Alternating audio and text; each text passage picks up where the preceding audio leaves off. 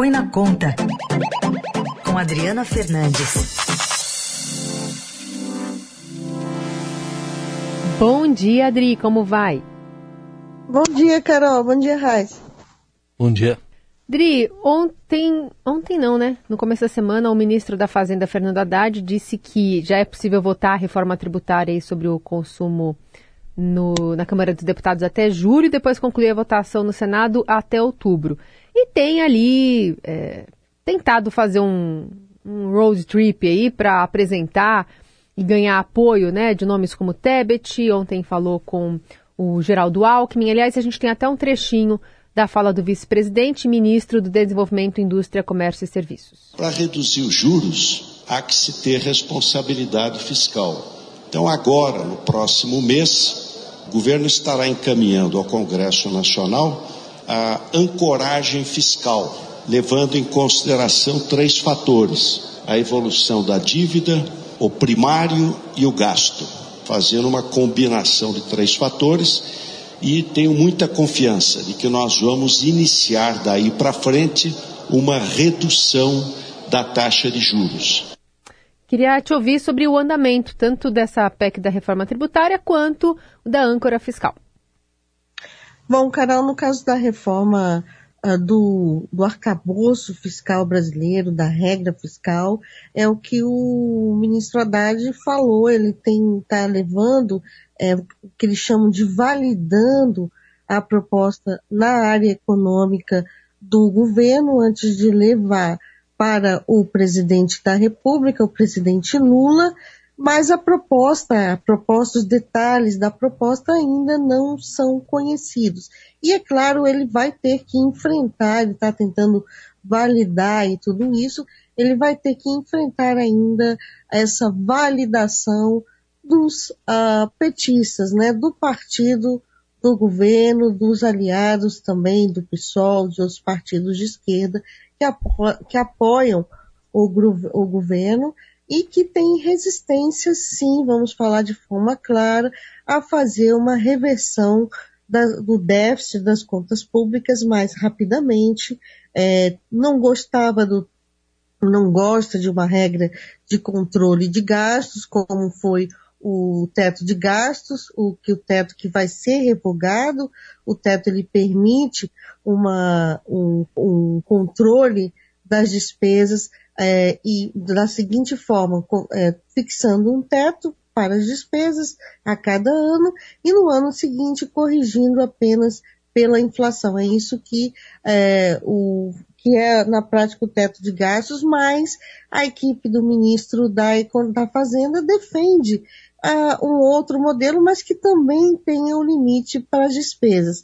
E esse, esse ponto eh, a gente não sabe ainda como vai ser eh, colocado, mas o fato é que ainda tem caminho pela frente e desde a, das eleições esse debate está sendo é, colocado e nenhum detalhe mais forte vem aparecendo. O ponto central é que o governo o governo, é, a equipe econômica já tinha entrevista ao Estadão, número 2 do Ministério, é, Gabriel Galípolo, ele já tinha dito que a regra fiscal vai é, permitir a volta do superávit das contas públicas em 2024, lá por meados de 2024, e é isso que a, a regra que eles estão desenhando é, trazer um, um, um rumo, uma trajetória, vão tentar, né, mostrar uma trajetória de volta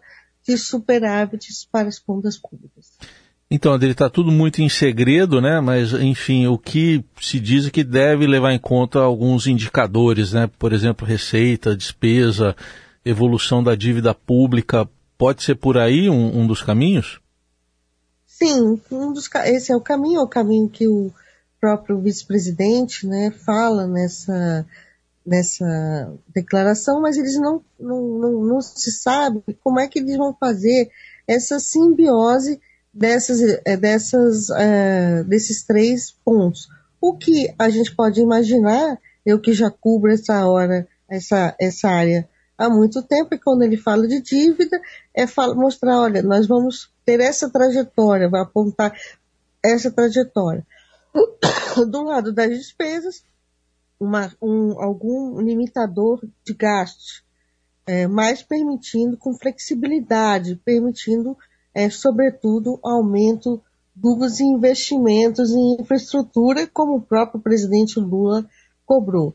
E do lado das receitas, essa é uma aposta muito importante do governo, que é aumentar a arrecadação, não só com o crescimento é, da crescimento da, do, do, do, Brasil, né, da economia, porque quando a economia cresce mais, se recolhe é, mais imposto, mas também cobrando é, de quem não está pagando e, em última instância, também há, há, há também está no radar o aumento é, de impostos. Bom, é, tudo isso de alguma forma é, fica vinculada à viagem de Lula à China nos próximos dias?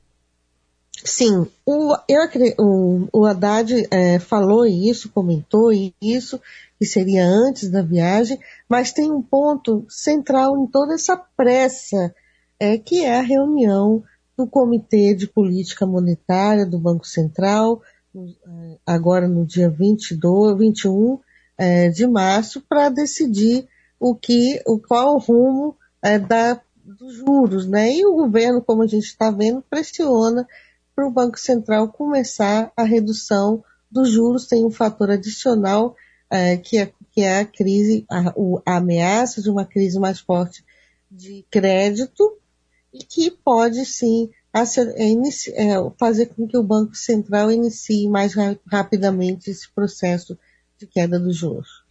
E, e, em relação ao apoio político, né, Adri, para se chegar a esse modelo, uh, o, o, ministro está buscando isso também, né? Exatamente. Esse é um projeto é, de lei complementar, porque da PEC da, da transição, é, talvez vocês não lembrem, tem um dispositivo lá que já per, permitiu é, que um, o, o teto fosse revogado por meio de lei complementar. Então, a gente já tem o quórum, né, é menor do que uma PEC que, que exige na Câmara 308 votos, é, 308 votos para aprovação. Então, é, a gente vai ver aí um, um, uma, uma, negociação que não será fácil também não, Raíssa a depender do que o, do que o governo for apresentar. É, tá todo, o Haddad e todo mundo, a, a própria ministra Tebet fala que, a, que a, o modelo vai agradar, que é, é bom, mas é preciso ainda ver a proposta para sentir também como que o Congresso é, vai é, aprovar a, a, a, a, nova regra vamos falar, claro, que o Congresso também não é um lugar onde quer muito é, controlar despesas, né? Então, pode, pode ser que seja mais fácil aprovar o projeto do que a reforma tributária que o governo tem falado em muita convergência, que a proposta está madura, mas na hora da, de definir os detalhes não está. Então, é, a reforma tributária não vai ser é, fácil é, passar assim é, com céu de brigadeiro, como o governo está é, é, demonstrando, falando com bastante otimismo. É isso.